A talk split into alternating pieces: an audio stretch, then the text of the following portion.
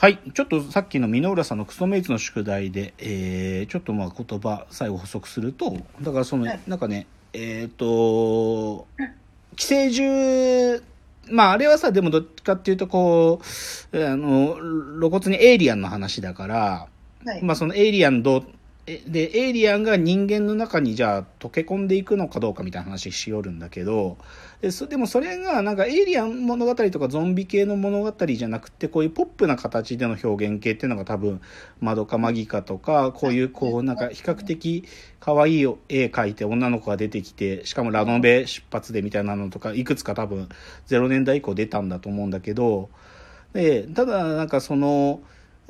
なんかこれって前提としてあるのはゾンビと、まあゾンビっていうか人間ならざるものと人間というのはある種分けてんだよね。で、わで最初分けた上で、それがでも実はゾンビとかエイリアンの側が人間に接近してくるとか、もしくはもともと人間こそがゾンビだったんだとかエイリアンだったんだみたいな、どっちかというと、その境界線が分かれてたところの境界が妖怪していくっていうか、そういうことをまあ順序としてはやっていくんだけど、はい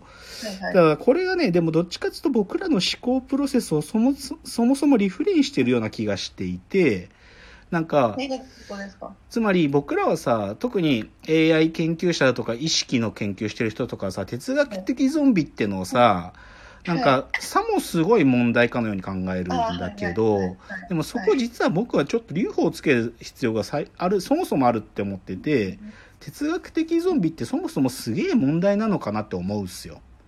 つまりうん。哲学的ゾンビっていうのはなんかこう、人間と同じような素材で全部組み上げられたんだけど、そこには意識は宿ってなくって、だけどうん。振る舞いは人間と同じようにするやつを哲学的ゾンビと呼ぶんだが、でもそこにじゃあ意識があるかないかっつって、で、じゃあ人間の意識って何なのってことを考えるための思考実験のためのツールだけど、その哲学的ゾンビの問題が、なんかそういうふうな問題設定になってる時点で、なんか、ゾンビ問題をなんか最初からそういうふうなものとして、難しいものとして扱うっていうか、向こう側のものとして扱ってるってことが、そもそもこの問題がずっと解けないとか言われている出発点なんじゃなかろうかと思っていて、意識科学もそうですよね。そうそうそう。意識っていう定義から入るっていう。そうだね。だからね、それにね、だから、しだから別に、べだからその話とマドカマギカが繋がってるかどうか置いとくにしても、マドカマギカってのが、僕は寄生獣の時から繰り返されてる、ある種のこのフォーマットってのが、繰り返され続ける理由は、なんかその前提がなんかあるからなんじゃないかなと思ってんだよね。その前提っていうのは、哲学的ゾンビをむ難しい問題だと考えるっていう前提だけど。っていう話につながってるような気もします。まあちょっとこれは、あちょっと僕がマドカマイカよく知らないがゆえに、ちょっとご、はいはいはいなんか、皆村さんの、えー話からちょっと強引に見つけた結論で、そうだな、僕もちょっとじゃあマドカマイカを見なきゃいけないというので、じゃあ今日は91点で。やったーはいありがとうございます。では、えーちょっとオープニング最後で言えなかったことを言って、えーコーナーに入りたいと思います。えっ、と、今日の格言、えーやっぱり、新エヴァは公開延期となりました。まあ先週、えなぜかタイムリーにエヴァンゲリオン特集をしたら、そのはい週末に新エヴァは6月27日公開予定だったのが、まあちょっと昨今、この公開、ああ、あれですね、感染拡大を受けて公開延期にということで。ねまあ仕方ない。でも、あのね、YouTube で今、ジョハ Q 全部やってるしね。あはいはい。あの、やっと Q 見たよ、最後まで。それで。出ずにうんやっとなんとか、でも相当頑張った。もう本当にね、50分ぐらい見たところでもう本当無理と思うんだけど、なんとか最後まで行きました。というので、今日の格言でした。では、ここからコーナー参りましょう。ロフトプラスワンへの道。えーこのコーナーはサブカルリテラシー、サブカル知識の低い株式会社私は社員に、竹之内がサブカル魂を注入し、いつの日かロフトプラスワンでのイベントに呼ばれる存在にまで自分たちを高めていこうという意識向上コーナーです。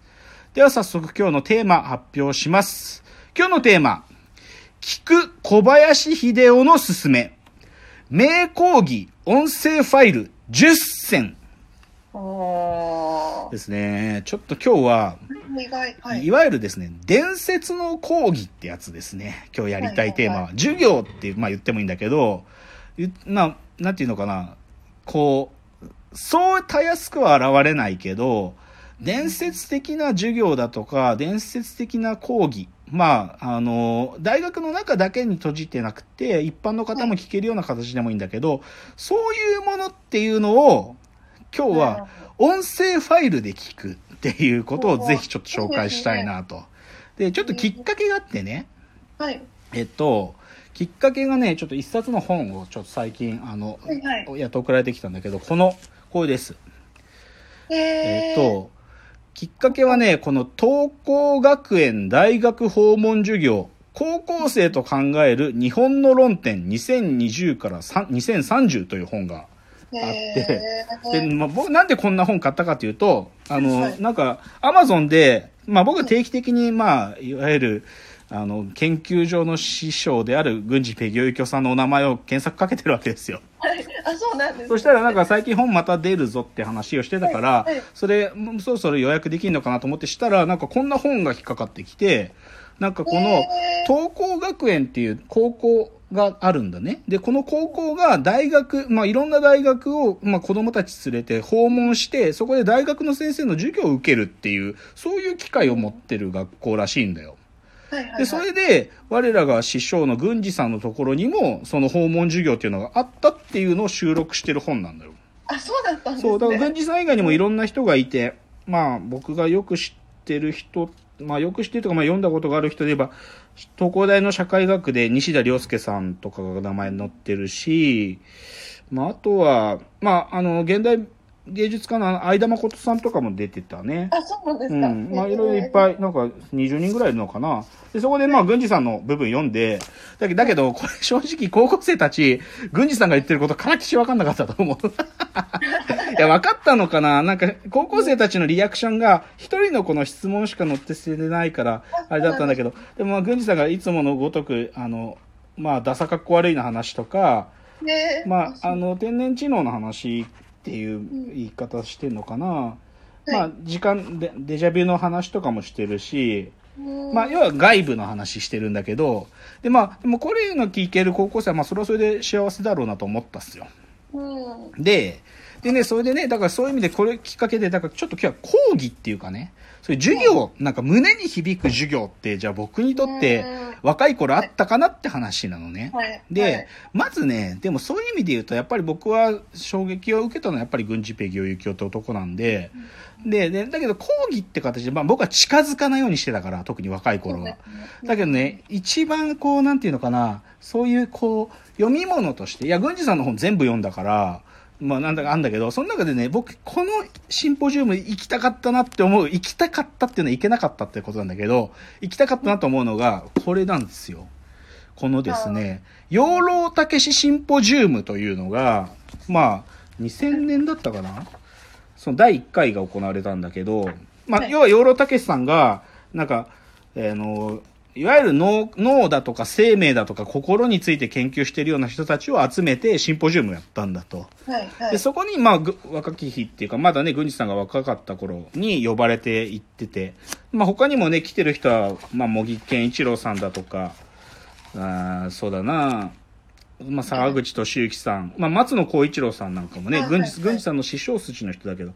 で、池田春彦さんとか、段まりなさんとか、まあ、そういう方たちが集まってやったのが、この第1回で、この、えー養老たけしシンポジウム第1回のやつはね、養老たけし編、脳と生命と心っていう、この本にまあ全部そのもう様子が全部集められてるんだけど、これの郡司さんのスピーチ部分がめちゃいいのよ。あ素晴らしいのよ。で、で何が素晴らしいかっていうと、やっぱりね、それまで僕は、郡司ペギオユキオが、他の人とディスカッションしてるっていうシチュエーションの情報をそんなに多く持ってなかったわけ。郡司さんがた短調として書く本を一生懸命読んでたけど、ーでも、そこで、じゃあ、郡司ペギオユキオの主張と他の科学者たちとの差異ってのはどこに見出せるのかっていうのを言っちゃうと直接初めて触れたのはこの脳と生命と心だね。